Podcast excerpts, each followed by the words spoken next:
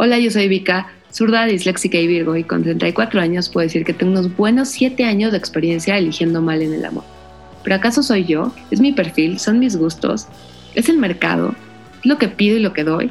¿De qué me salvé o qué tristemente dejé ir? ¿Es una convicción o una maldición? ¿Pero por qué carajos sigo soltera? 34 y contando es un podcast para intentar entender y exorcizar tus comportamientos, tus patrones y tus malas decisiones en las relaciones. Así que diviértete y empieza a aprender de lo ajeno. Bienvenidas y bienvenidos nuevamente a un episodio más y este se llama El complejo de Robin y Batman.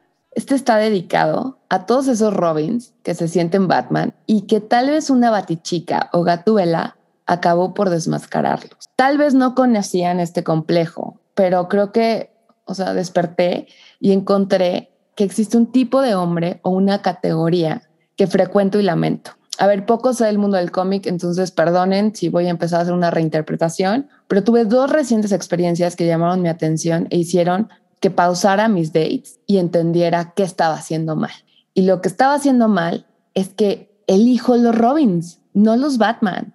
Y aquí va. Voy a dar las características de Robin y tal vez ustedes digan, ah, pues a mí me gusta, a mí no me ha funcionado. Pero ¿quién es este Robin? Bueno, todo, todo Robin cuenta con ciertas características. La más importante, y esta es la que detona todo, y pongan mucha atención, todo Robin cuenta con un super cuate, su super bro. Tiene cierto crush con él. Él siempre tiene como este amigo espectacular que admira, ¿no? Que es referente de muchas de sus historias. Empieza como, estaba con, o este güey hoy, y este güey es el detonante de trabajos o de quieren ser como él, nunca lo van a admitir, pero tú lo sabes, o llega, güey, este güey le está rompiendo cabrón, ¿no? O este güey llegó con, siempre es como el mejor en viejas, trabajo, lana, ideas, lo que tú se, o sea, se te ocurre, yo creo que la tienda está más grande que él, porque seguramente se la ha visto. De alguna manera, aparte, este hombre, ¿no? Este mejor amigo, este Batman, este Bruno Díaz, digamos,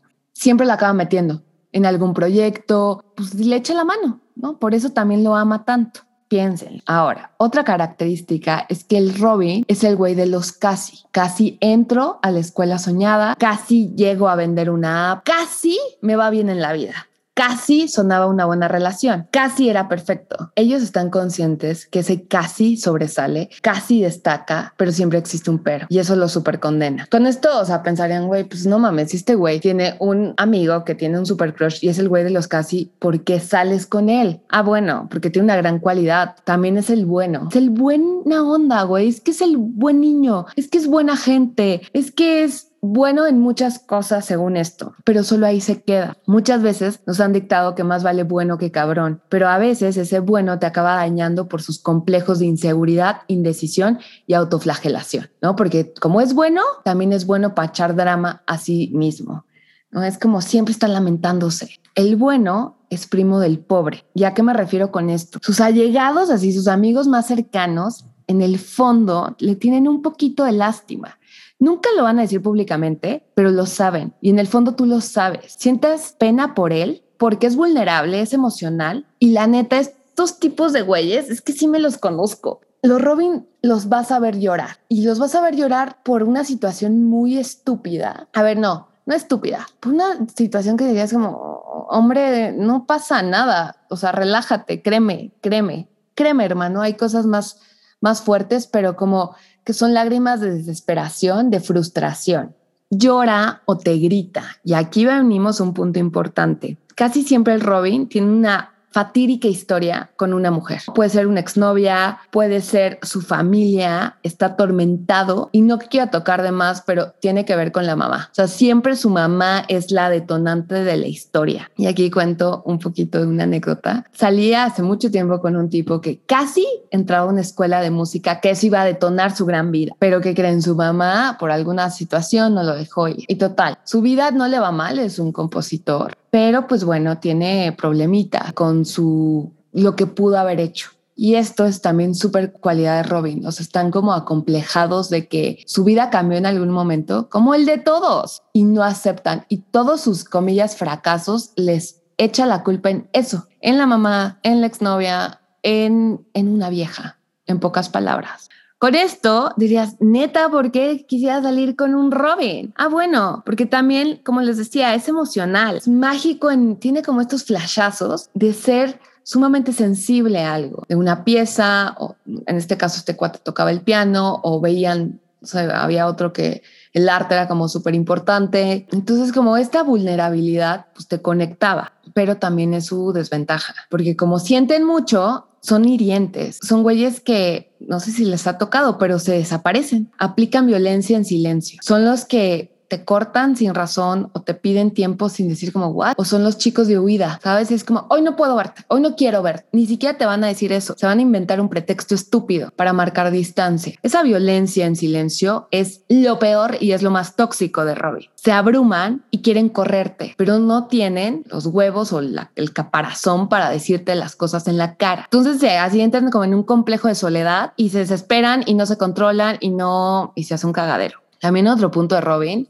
de los Robins es el manejo de sustancia. Tal vez sí tienen un problemita severo con alcohol, drogas, de las que tú quieras. No son socialmente borrachitos, sino tienen problemitas. Seguramente han tenido llamados de atención. Traen ahí un tema de pastillas o tienen un problema como ya en sus organismos. ¿Sabes? Su, su, su organismo ya cobraron factura. Tal vez han estado en rehab. Sí, los Robins son personajes. Y ahí es donde te enganchan.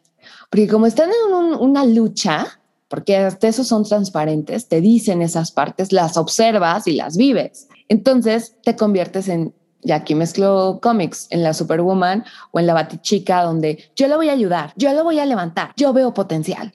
Y empieza a pensar, lo que a él le falte es su oportunidad. Vamos a romper la maldición del casi. Conmigo tal vez va a ser ese compañero y de ahí es cuando todo se va a la mierda.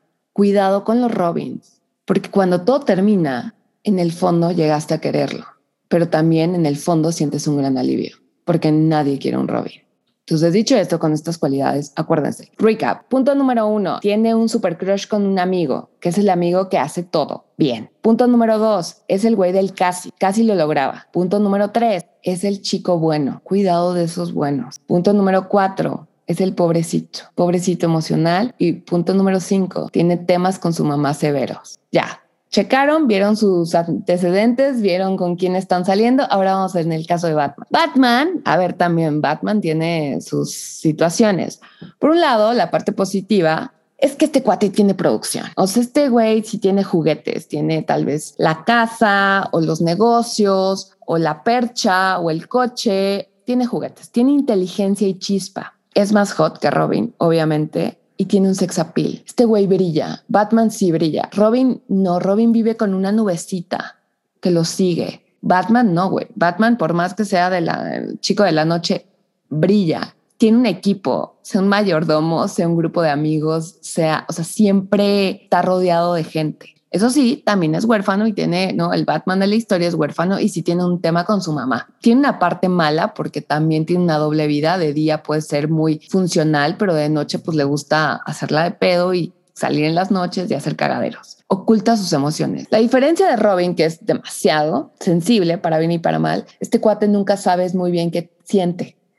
Y eso es lo que te atrapa. Ese solitario que todos conocen, pero hay un secreto, ese misterio, es lo que te engancha y que también no te lleva como creo que a lados buenos. solo creo que tuvo un encuentro con un Batman y obviamente no cuajó. Yo creo que no era lo suficientemente o gatuela o el, el timing era correcto para que fluyera, porque aparte es eso, a mí me, me gustaba este tema emocional y artístico.